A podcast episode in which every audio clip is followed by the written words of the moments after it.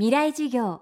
この番組はエンパワードバイイノベーション NEC 暮らしをもっと楽しく快適に川口義賢がお送りします。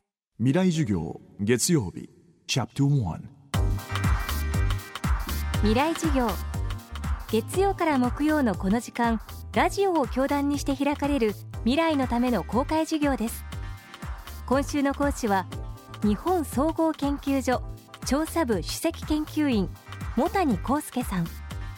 まちづくり観光産業振興人口成熟問題を専門とするエコノミストです。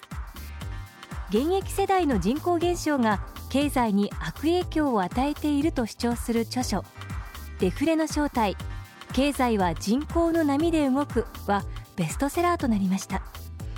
最近は集英社新書金融緩和の罠の中でもインタビュー形式でアベノミクスに対する評価をなさっています。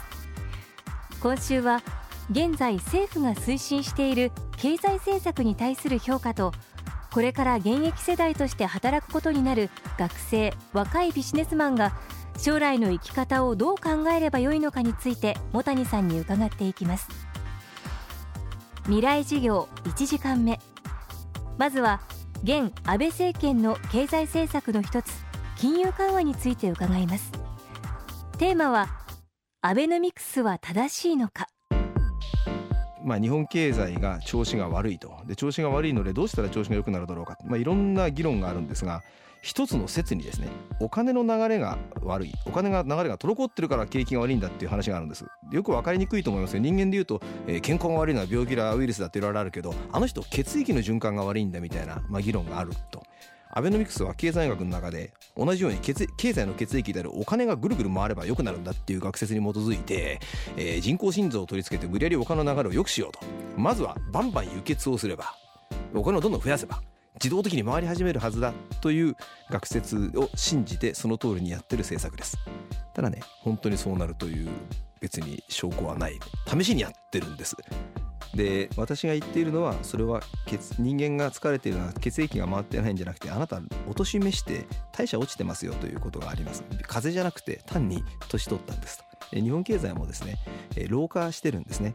老化っていうのはですね人口が減っている。正確に言うとですね現役世代の数が減っているんですね。どんどんその社会で活動してる人の数が減っていくじゃないですか。そうすると例えば売れる車の台数だとか家の戸数ってやっぱり減るですよ。景気循環ってねあってまあ良くなったり悪くなったり景気がっていうんですが大体これ数年間のサイクルで起きます。でそれとは全然別に今の人口が増える減るという話は数十年単位とか100年単位で起きてるもので波ではなくて潮の満ち引きになるわけですね。潮が満ちてくる時ってのはね波は結構破壊力がありましてね砂の後ろとかすぐ壊れちゃうんですけど引き潮の時には逆に砂の後ろなかなか壊れない壊れないですよ。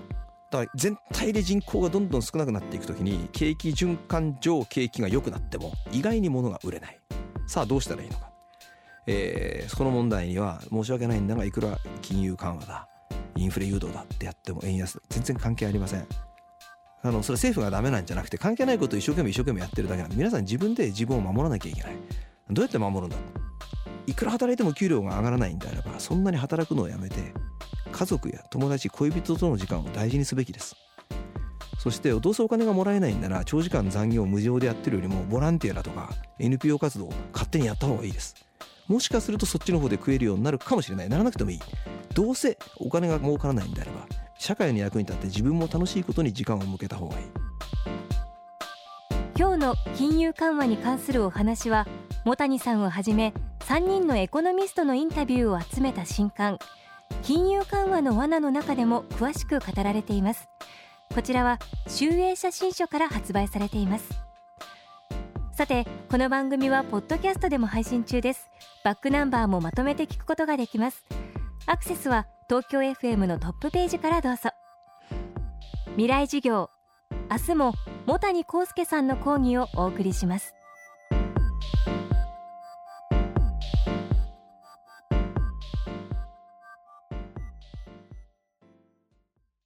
球一周およそ100分。高度700キロから地球の水循環を観測し気象予報や農業などに役立つ衛星しずく。NEC は確かな技術で支えています。この星の今を知り未来につなぐ。NEC の宇宙ソリューション。NEC 川口技研。こんにちは。新井萌です。地球にも人にも優しい OK 網戸で気持ちのいい夏を送りましょう。